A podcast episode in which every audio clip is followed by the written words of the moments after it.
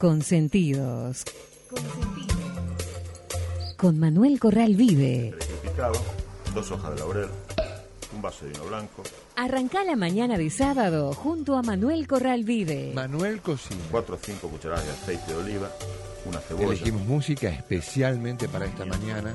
y sal. Consentidos. Con la participación de Carlos Salo. Hablamos de tu ciudad, Los aromas y sabores. de lo que pasa en todas partes. Nos vamos a Lisboa, Los secretos y los misterios. lo has hecho muy bien, La historia. ni que fueras marinero. Las tradiciones. Y, y hablando de mar, Cultura. Cocina.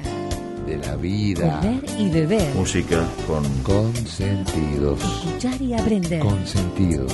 Hasta las 10.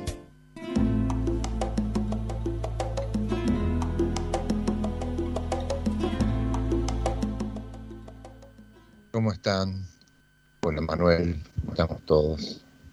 Buen día. Hola. Es que estaba viendo que el. Teatro Colón reprogramó buena parte de las funciones que podría decirse muy aventuradamente, como lo tuvieron que hacer todos, nadie les reprocha nada, habían programado para determinado momento del año, los cambios que se previeron en 2020 no fueron idénticos, hubo que retraerse como todos sabemos, y ahora ahí con aforo del 30%, eh, bueno, va de nuevo, digamos, la programación de, al- de algunas de las funciones que estaban previstas, incluso para algunos meses eh, atrás, están ahora disponibles a partir de julio y naturalmente no vamos a dar el cronograma, lo que sí podemos anticipar a los amigos que estuvieron ya como la idea de volver es que la, mm, el- digamos, la, la programación en sí misma de lo que iba hasta la mitad de año arranca desde la mitad de año. Así que se van a juntar una serie de funciones, en fin. Y esto justamente se toma a partir de algunas decisiones que hubo en el mundo. Y lamentablemente me veo en que no es idéntico y que no es posible hacer de manera idéntica copiar lo que se está haciendo en todas partes. estamos como personalizados, Manuel. A cada uno le toca lo que le toca y el cuidado, por supuesto, va a full. Pero esto más allá de la cuestión de la pandemia, siempre uno mira el teatro con una suerte de nostalgia, ¿no? En fin, es lo que, me, lo que me sucede a mí. La cuestión es que el Teatro Colón lentamente enciende algunas luces. Bueno, esperemos que se enciendan luces en muchos más sitios, poquito a poco. Estamos hablando del Colón, uno de los dos, tres teatros más importantes del mundo, y es como una especie de, ejemplo ¿no? que, uno, que uno da. Yo había entendido que a los teatros le habían dado el 50% de aforo. De pronto es un error. De hecho, hubo un, de estos días una queja de astronómicos porque le daban a ellos el 30 y al tea- a los teatros el 50, pero bueno, una de las características de, de esta etapa de pandemia fue la desinformación, ¿no? la, la mala información, así que Yo creo que con algunas cosas fue y vino, ¿no? exactamente. Así que nada, como sea, siempre bienvenido que algunas actividades se reactiven y, y también las, las que tienen que ver con, lo, con la cultura, ¿no? Sí, Manuel, vos sabés que tenés razón, fue y vino, porque ahora estoy confirmando que el caso del, por ejemplo, conocido complejo teatral de Buenos Aires, enca- eh, digamos, encabezado por el Teatro Alvear, está en este momento confirmando tope de aforo 30%, que en su momento, como habías dicho, parecía que iba a 50 y bueno, se sigue discutiendo. Perfecto. Bien, Manuel. Bueno, bienvenido sea. De todas maneras, creo que me habías comentado que la gente está ávida porque las entradas se agotan rápidamente, ¿verdad? Así es, así es. Así todo, con este comentario que nosotros justamente siempre pretendemos en el arranque marcar con el cuidado que tenemos que tener, vuelan las entradas.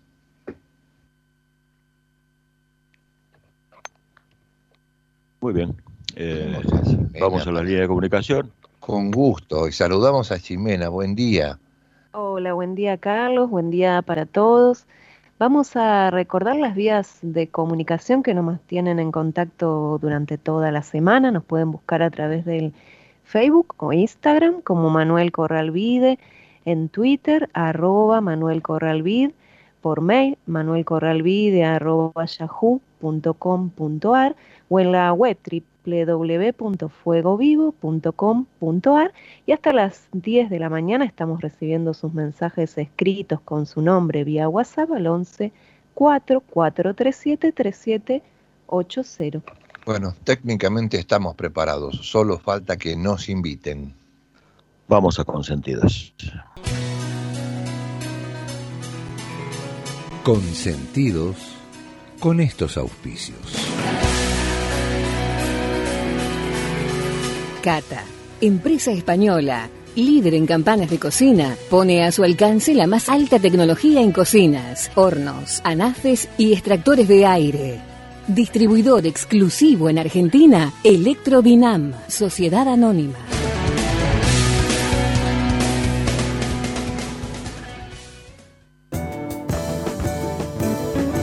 MCB y Asociados, consultores, con la dirección y experiencia de Manuel Corral Vide. Conferencias, clases magistrales, asesoría gastronómica, aperturas de nuevos emprendimientos, auditorías, control de gestión, capacitación de personal, análisis de costos, rentabilidad, confección de cartas y todo lo necesario para el éxito de su negocio. Informes manuelcorralvide.yahoo.com.ar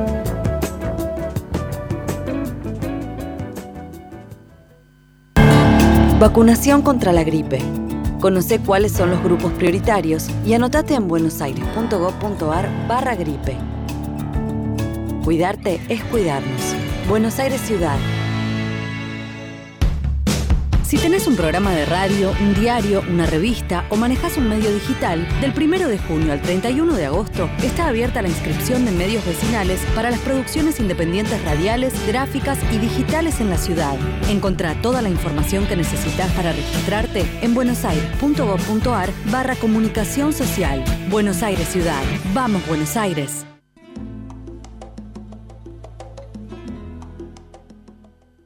Una vez más, invitamos a nuestros amigos a conocer la manera en la que se pueden comunicar y ya Ximena nos dice qué es lo que está sucediendo. 11 4437 3780 es el número de WhatsApp donde pueden mandarnos mensajes, como el que nos envió Norma de Piñeiro, que dice buen día amigos, preparando ya los matecitos para acompañar la audición de hoy. Buen programa. Muchas gracias. Gracias a todos. Es como hacen. eh, Estamos con Manuel. Estamos con Manuel. sí, sí, perdón, estaba un poco distraído. A, a veces me pasa. Bueno, te digo que cambié totalmente las historias que iba a contar, ¿Sí? porque bueno, me levanté tempranito y me puse a releer el libro de, de Cunqueiro. Y entonces encontré algunos, algunas pastillitas que me parece que vale la pena compartir con los oyentes. Te escuchamos. Son eh, pequeños relatos de la cocina cristiana de Occidente, un libro este, exquisito que reúne pequeñas crónicas que Unqueiro había ido publicando en periódicos. En la época en que los periódicos no tenían miedo de que entre sus colabora- colaboradores hubiera poetas y grandes escritores. este, y, y bueno, vamos a leerlas, teniendo en cuenta que estas crónicas fueron escritas en la década del 50, ¿verdad? Y como en algunos casos mantienen bastante actualidad. Y siempre con esa cosa de realismo mágico ¿no? que, emplea don Álvaro Cunqueiro en sus relatos. El primero se llama Habrá humanos supervivientes.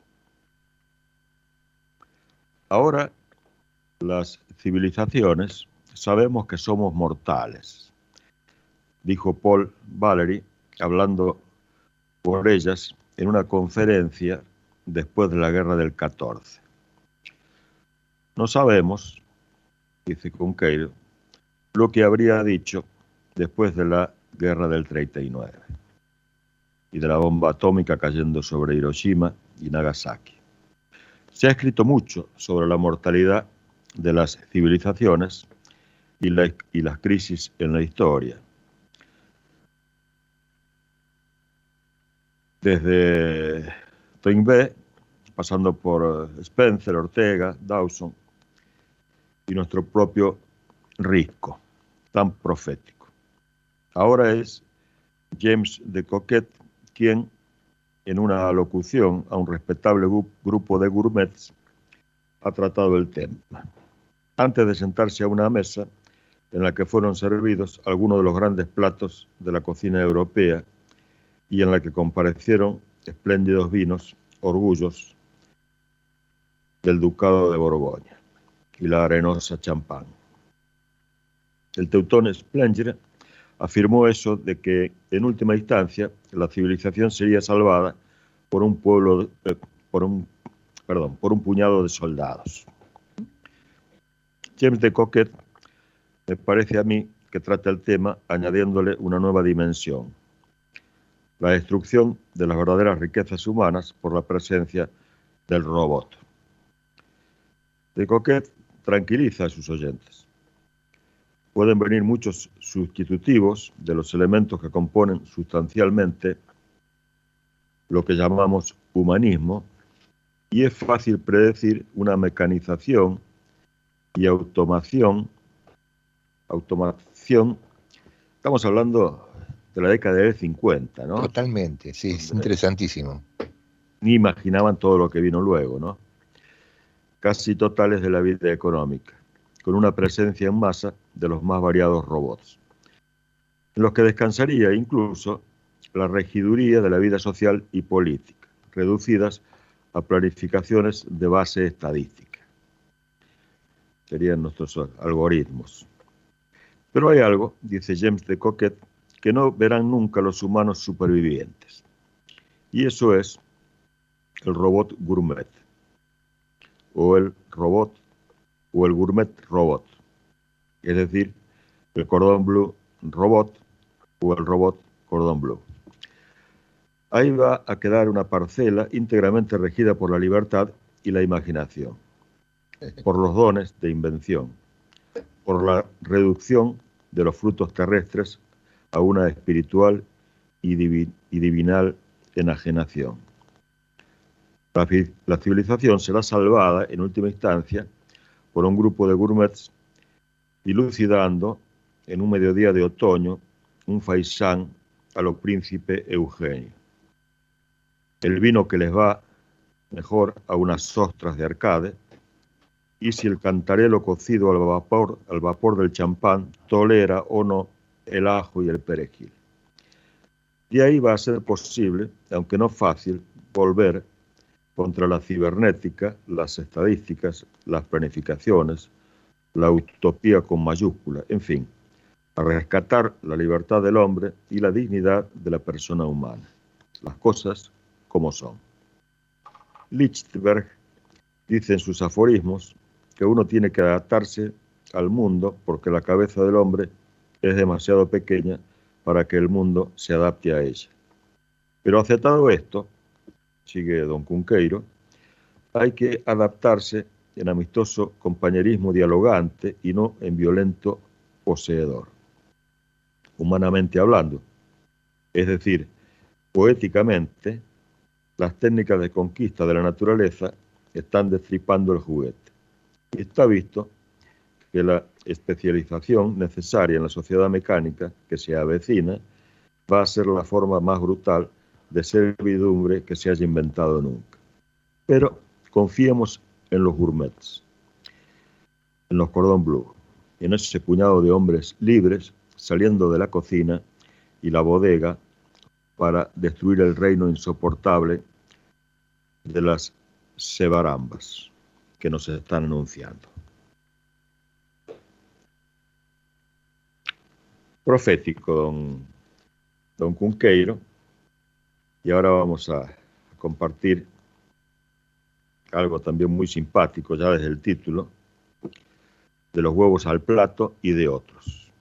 Y sigue en esta crónica citando a James de Coquet, que, según Cunqueiro, discurría en un semanario de París acerca de los huevos al plato y del problema de poner a punto la yema, cosa no fácil, evitando lo que suele acontecer con frecuencia, máxime sacando los huevos de la nevera, inmediatamente este, tratar de hacerlo, ¿verdad? En este caso la clara se hace y reseca mientras la yema permanece fría. El Coquet no citaba al Erastasius bizantino, que cuando hacía huevos al plato, paseaba por encima de la yema un hierro al rojo vivo en forma de mano derecha humana y bajaba Miguel Paleólogo a las cocinas a ver la demostración. La moda de Constantinopla consistía en, embadurnar el plato con manteca y perejil mojado en vinagre de sidra manzanal. El vinagre de sidra fue muy apreciado allá, especialmente para las ensaladas de pepino zocato, que es el pepino muy maduro y hasta el señor Pico de la Mirándola lo probaba, creyendo que alegraba el cutis. Es el combrillo de los lectuarios medievales, al cual se deben los colores de las mejillas de las damas del tiempo pasado, desde Eloísa, que comía pepinos de Coulombiers, hasta Ofelia de El Sinor, que los probaba de Francia llegados en naves que uno, por decir un adjetivo, llamaba hanseáticas.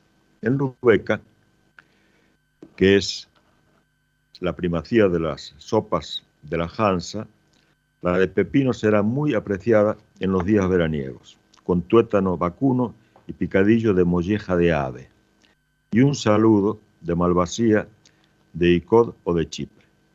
Hace un par de años fue allá Benedicto Conde y yo le reproché que un antiguo restaurante famoso no la hubiese solicitado, porque yo, que nunca la caté, aunque tengo la receta, quisiera saber si era verdad aquel perfume de ella que he leído de muchacho en los cuentos de Teodoro Storr, cuya abuela se la daba de cena cuando regresaba del colegio y de una carrera por los diques pomeranos donde rompía el verde mar. En la introducción de Sanford al libro Los 25, Las 25 historias del vampiro, que es un libro delicioso, lleno de novedades, se asegura que solo el rey Shastria Viramaditya, el que fue al árbol a descolgar el cadáver del vampiro, podía, en toda la India, comer un huevo crudo sin peligro ya que los otros que lo comiesen se quedaban dormidos y al poco tiempo se hinchaban, terminando por expulsar por la boca un ave de la familia de aquella cuyo huevo habían comido.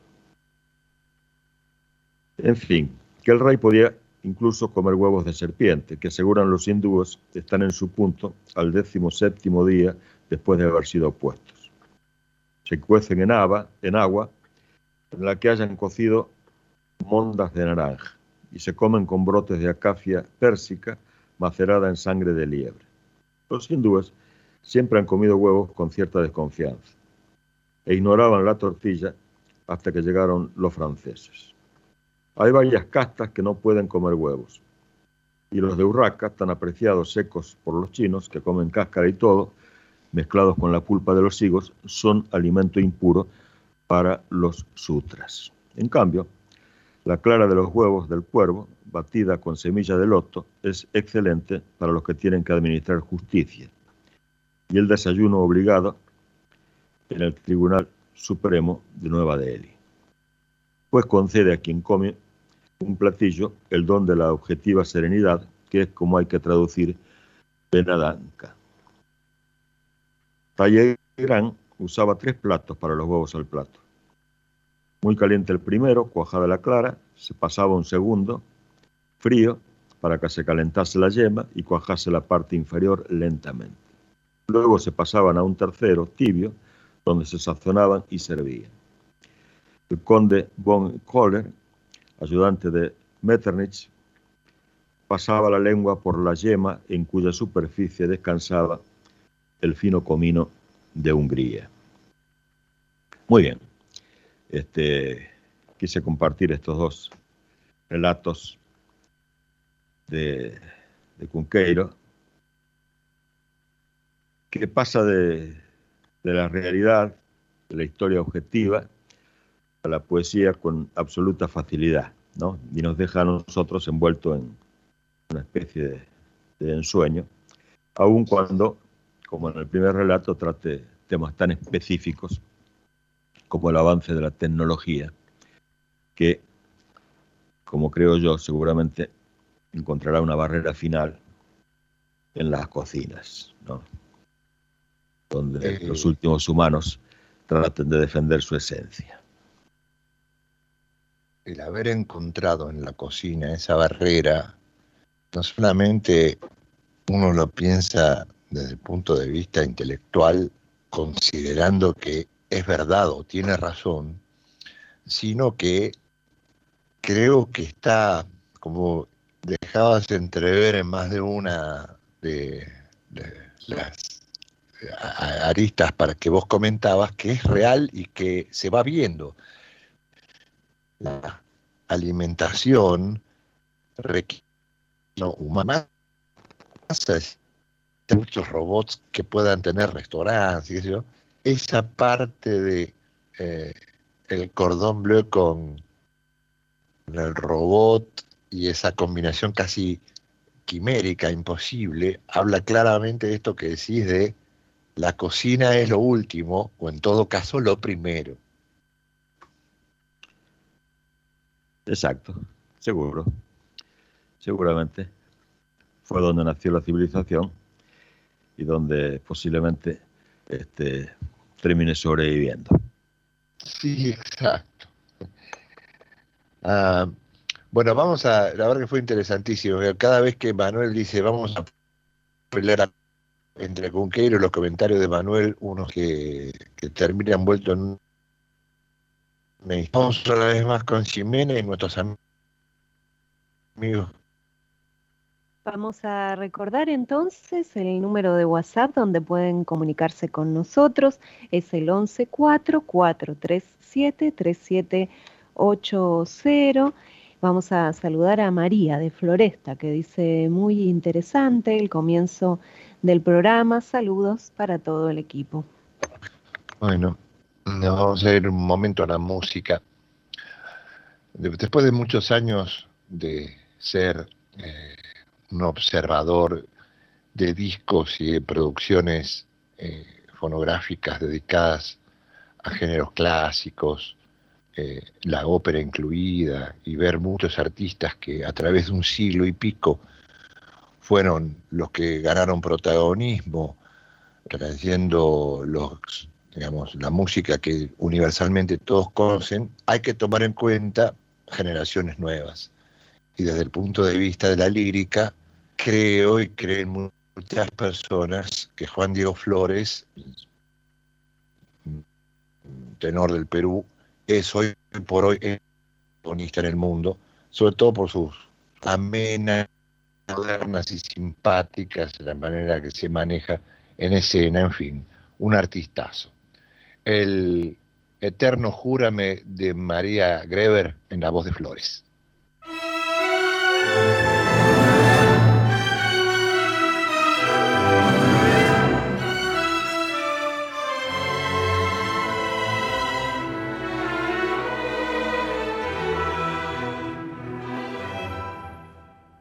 Todos dicen que es mentira que te quiero, Porque nunca me habían visto enamorado Yo te juro que yo mismo no comprendo.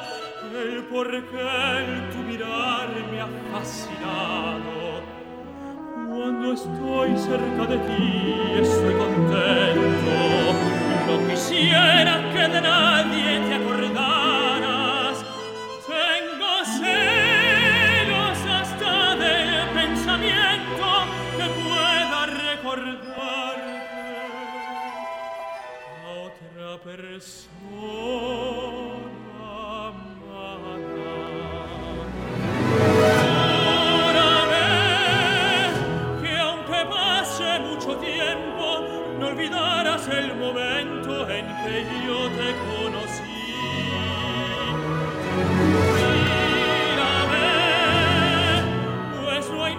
más profundo ni más grande en este mundo que el cariño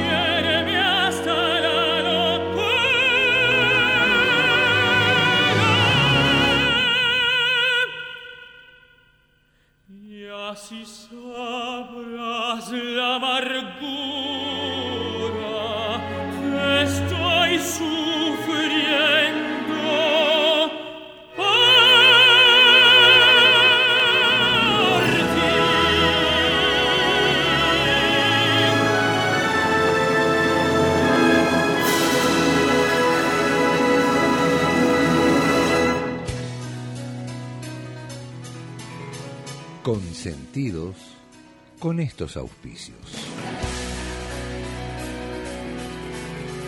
Cata, empresa española, líder en campanas de cocina, pone a su alcance la más alta tecnología en cocinas, hornos, anafes y extractores de aire. Distribuidor exclusivo en Argentina, Electrobinam, Sociedad Anónima.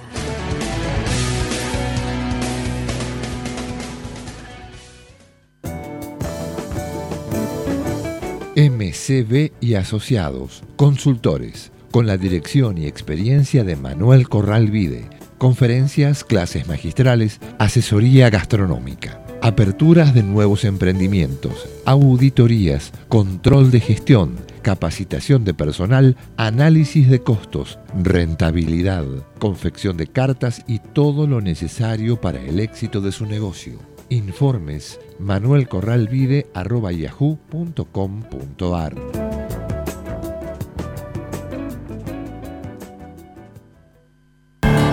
Vacunación contra la gripe.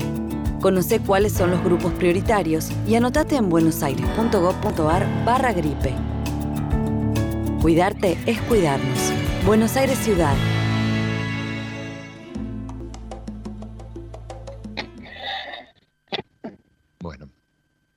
Gracias Mauricio. Ahora vamos a nombrar justamente el trabajo de Mauricio Lechepa. Tuve un momento de desconexión, él tuvo los reflejos, o siempre, ¿eh? al, al momento y solucionamos la situación. Eh, y solamente me queda por saber si Manuel justamente ahora me estaba escuchando bien, porque parece que al aire no había inconvenientes. Perfecto. te lo dice Jimena.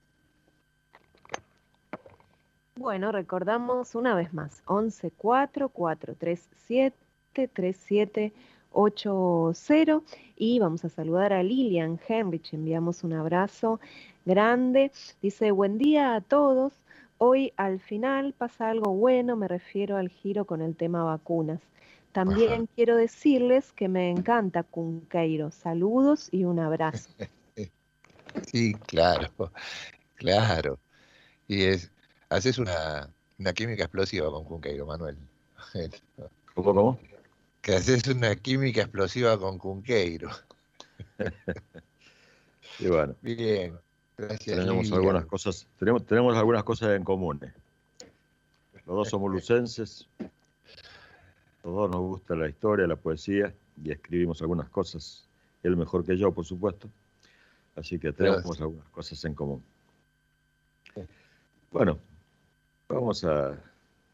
Antes habíamos hablado de, del principio de la civilización a, partir de, de, la, de la cocina. Así que estábamos recordando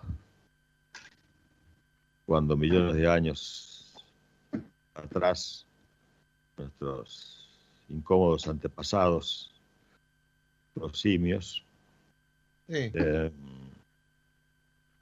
que eran recolectores, por supuesto, como fueron después los primitivos humanos, ya utilizaban algunos, algunos instrumentos simples, con cosas que encontraban, para ayudarse a comer algunos, algunos alimentos. El hombre, por supuesto, los terminó perfeccionando. Primero fueron las piedras afiladas, este, de, de cuchillos iniciales, necesarios para separar la carne del hueso y para reemplazar la dentadura, que por falta de cuidado en esa época tenía muy poca vida útil. ¿no? Luego fueron caparazones de moluscos, o maderas, o piedras cóncavas, las primeras primitivas cucharas, ¿verdad? Que sirvieron para contener líquidos, ya sea de, de frutas o la misma agua, tan esencial. Los primitivos cubiertos, por llamarlos de alguna manera, no se compartían. En aquellos tiempos lejanos, cada cual resolvía por su cuenta su necesidad básica de alimentación.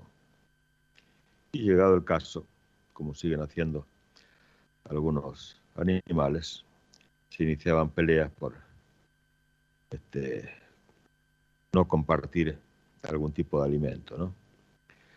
La costumbre de reunirse civilizadamente a comer se origina más adelante a partir del uso del fuego para cocinar.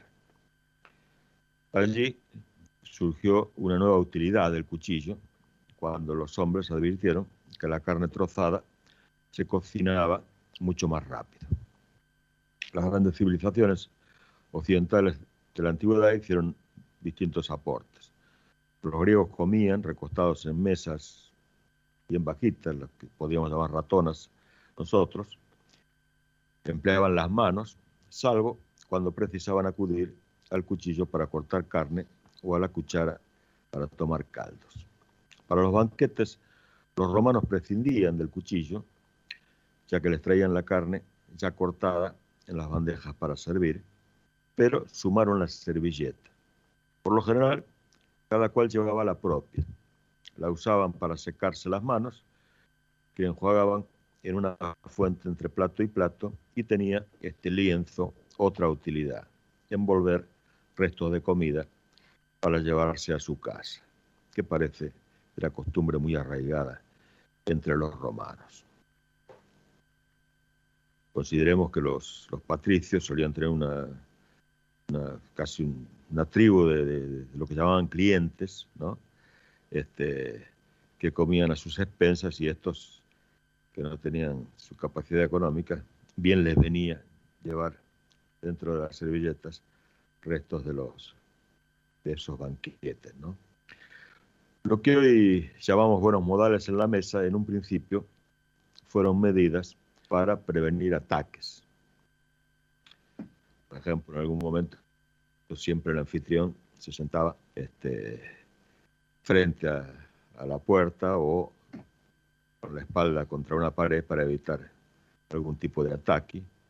Y otro clásico ejemplo es el de mantener las manos encima de la mesa, que tanto solían insistir nuestras abuelas, madres o padres. Y esto, este modal surgió para evitar que alguien acuchillara al que tenía a su lado. O sea, era necesario ver las manos permanentemente sobre la mesa para evitar problemas mayores. Para no suponer algún tipo de maldad, ¿no? También formaba parte de las conductas aceptadas el hecho de tomar todos de la misma copa o botella. En este caso, una muestra de confianza de que no había ningún tipo de, de veneno, ¿no? Una forma de cuidarse de los envenenadores que proliferan muchísimas épocas. Teníamos entonces los cuchillos, las cucharas, unos platos bastante básicos, las servilletas y los modales. Pero en el siglo XI el imperio bizantino provocaría una revolución en la mesa. Lo comentamos muchas veces, pero no está de más repetirlo. Porque estas personas pasaron a tener mesas más altas, dejaron de ser las ratonas, y se dio importancia a las sillas comer sentados. En Constantinopla, así los comensales adoptaron una nueva postura para comer. Entonces surgió el tenedor, instrumento necesario para el curioso método que consistía en pinchar la comida y llevarla a la boca. Los primeros tenían solo dos puntas y fueron muy resistidos porque por falta de costumbre y de manejo de las distancias se provocaban serios accidentes. Hay que tener en cuenta que las puntas eran bien afiladas, ¿no? como clavos. Tampoco, también los cuchillos, que al principio seguían teniendo punta y luego también por motivos de precaución terminaron los, de mesa siendo romos, ¿no? O redondeados. Este, la cuestión es que se terminó añadiendo una tercera punta. La forma trajo una, no, trajo una nueva complicación Teodora, hija del emperador bizantino Constantino X, formó familia en Venecia con el duque Domenico Selvo a comienzos del siglo XI. Y los venecianos no se acostumbraban al tenedor de Teodora, de Teodora, que era la única que lo, lo usaba, por supuesto, este, por lo menos correctamente. Claro. Pero el gran inconveniente fue el diseño. La iglesia inmediatamente lo condenó por encontrarlo no solamente peligroso, sino por la forma del tridente que utilizaba, por lo menos según los gráficos y las pinturas de la época, el mismísimo diablo. Qué bárbaro. Así que el cardenal Pedro Damián, ni lerdo ni perezoso, lo calificó de instrumento diabólico. Y de esa manera demoró un poquitito más en ser aceptado como algo normal, ¿verdad? Sí, definitivamente, por supuesto. La iglesia no solo compraba pescado podrido, sino que lo revendía rápido. Sí, claro. Este, o compraba pescado fresco y dejaba que se pudriera. También. Porque, Porque- justamente, Porque siempre las primeras verdades este, de cualquier religión, este, uno puede semejarlas a, pescado fresco, ¿no? Exactamente. Bueno, sí, definitivamente una, este, una historia interesantísima esta del tenedor y la de justamente muchos utensilios en los que, eh, sí, al paso del tiempo fueron haciéndonos, entre comillas, altamente civilizados. Sin embargo, digamos que este, costó mucho llegar a, a utilizarlos. Este, y ahí están, porque en definitiva, en términos históricos, ya hace muchos siglos, que con pequeñas este, pequeños cambios eh, de, de- de- de forma, digamos, Sí, sí. y, y- y de utilización de distintos materiales, ¿eh? ¿Mm? Siguen siendo los mismos. Siguen siendo. Finalmente seguimos teniendo el cuchillo, la cuchara y el tenedor sí. por el momento. ¿no? Sí, tal cual. no se ha robotizado ese, esa mecánica. No, no, eso es imposible. Eso es imposible. Me gustan mucho a mí eh, los utensilios de apoyo, los complementarios. Alguna vez comenté lo que me costó, creo que para cuando hice el comentario todavía no había vuelto a conseguir lo que se llama canelonera, eh, una interesantísima pala con una curva no muy pronunciada que puede darle a una persona la comodidad de levantar un canelón completo para tomarlo de la fuente y llevarlo al plato. Y creo que al paso del tiempo se han ido creando algunos elementos que son muy interesantes e incluso elegantes. Muy bien, vamos a, a Vamos con Ximena. Ximena. Vamos con Ximena y la comunicación con nuestros amigos. Bueno, vamos a agradecer a los amigos que se están comunicando al 114-437-3780 vía WhatsApp, como Carlos Rivadulla, que nos dice, buen día, yo desayunando en la cocina y escuchándolos atentamente, como todos los sábados, muy didáctica la audición, siempre aprendo algo nuevo. Un abrazo estradense nos envía Carlos. Aide de Remedios de Escalada nos dice, buen día, acá estoy cumpliendo con esta felicidad de escucharlos. Me mató Carlos con este júrame, una maravilla oír a ese muchacho, dice Aide.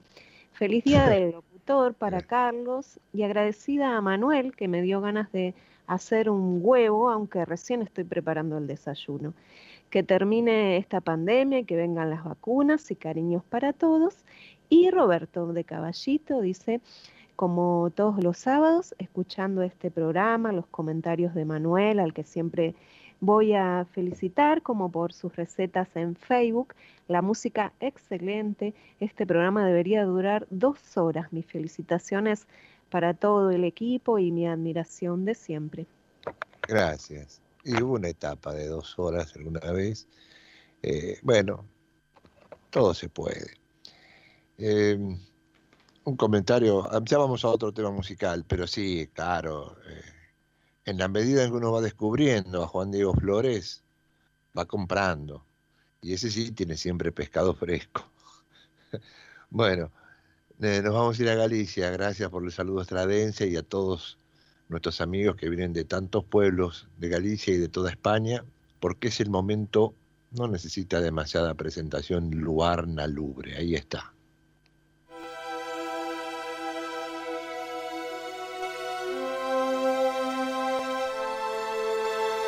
Forse de camiños chegan ata aquí. Forse de camiños son os pelegríns Meu señor Santiago, que estás en Galicia Dende todo o mundo, veñen con ele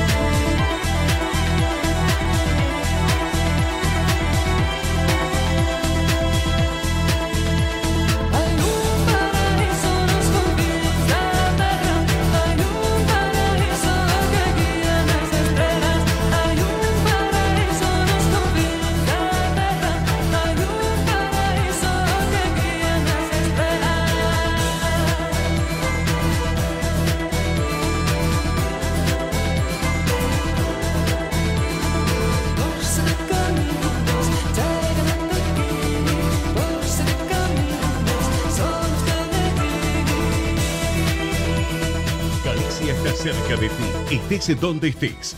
La Secretaría General de Emigración amplía los programas tanto para emigrantes como para sus descendientes a través de la Estrategia Emigración y la Estrategia Retorna 2020 más de 150 medidas con las que la Junta de Galicia quiere ayudar a los gallegos de América y a aquellos que quieran regresar a Galicia a través de incentivos sociales y económicos de carácter profesional y formativo, entre otros. Bartolomé Mitre 2550, Ciudad Autónoma de Buenos Aires. Teléfono 4952-9400 de lunes a viernes de 9 a 14 horas. La delegación de la Junta de Galicia en Buenos Aires está para escucharte. Te esperamos. Más información en www.galiciaaberta.com.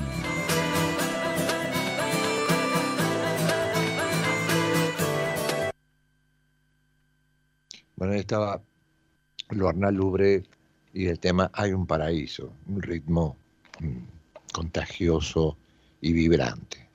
Bueno, una vez más con Ximena y con Manuel porque nos vamos acercando a la cocina. Bueno, antes de la cocina le vamos a enviar un abrazo a Normi y Horacio de Pilar que nos dicen buen día Manuel y equipo, como siempre escuchándolos con mucho placer y atención. Feliz sábado para todos. Y Nora de Campana que dice buen día amigos, me encantó cómo Cunqueiro advierte el final de esta civilización.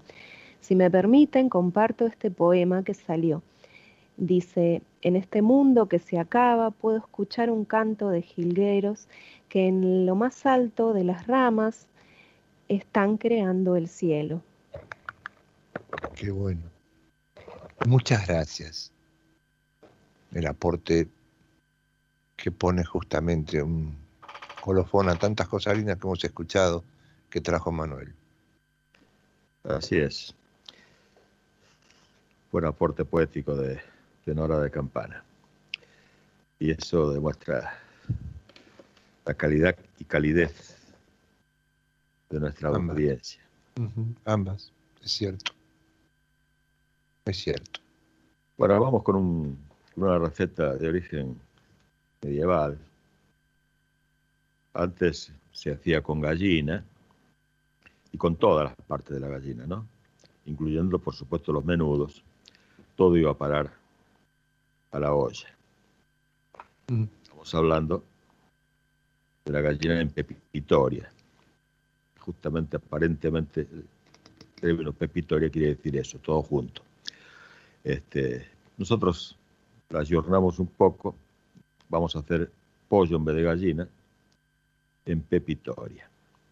Vamos a utilizar un pollo, pollo grande, en presas pequeñas, una cebolla, una cebolla grande, tres dientes de ajo, dos huevos, este, pan en, este, que a cortar en, en cubos, almendras, un poco de azafrán, un vaso de vino blanco, dos vasos este, o tazas de caldo de pollo, pimienta negra molida y aceite de oliva.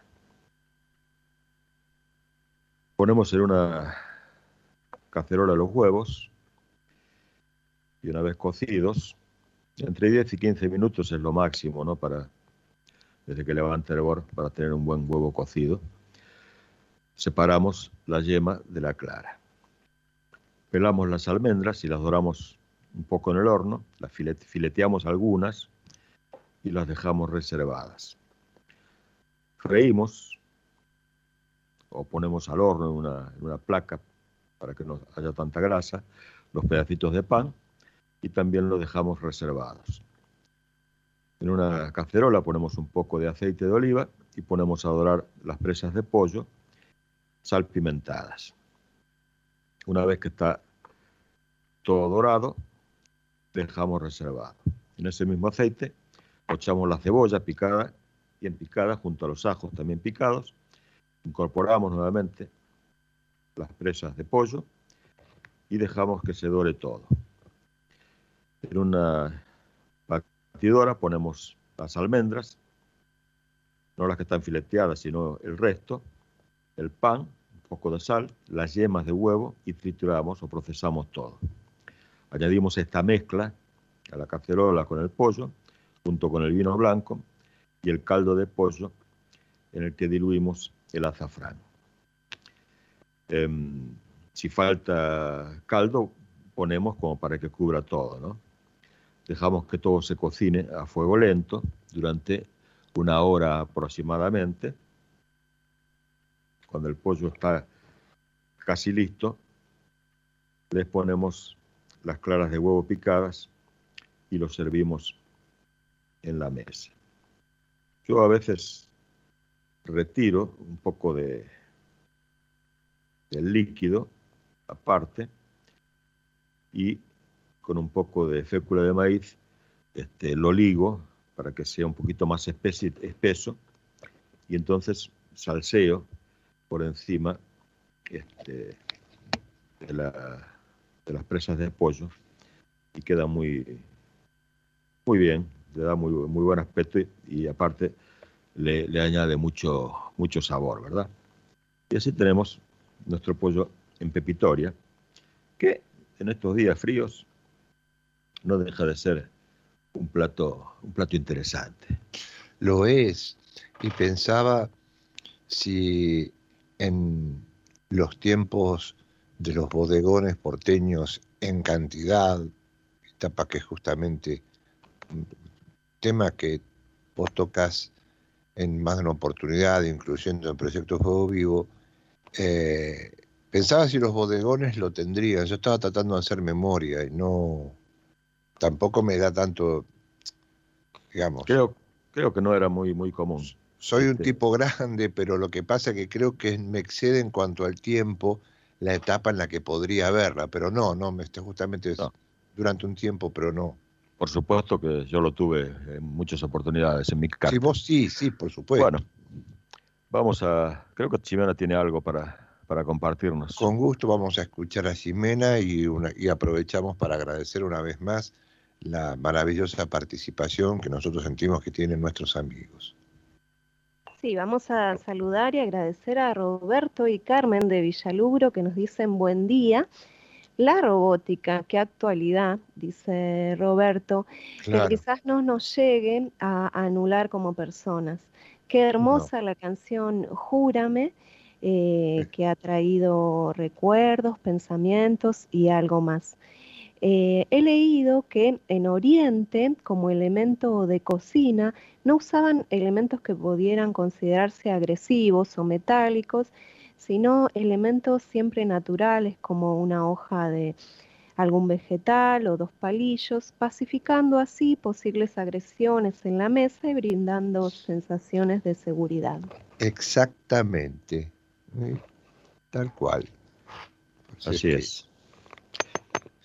Bueno, este, quienes quieran participar de los talleres de, UPAMI, eh, los invito a partir de la semana que viene. Tienen que entrar en la plataforma justamente de, UPAMI, en Google, y ahí van a, donde dice cursos universitarios UPAMI y buscan los, los cursos que más les, les interese, son libres y gratuitos para este, afiliados de UPAMI. Los cursos que yo doy son gastronomía e identidad, memoria de sabores y soberanía alimentaria.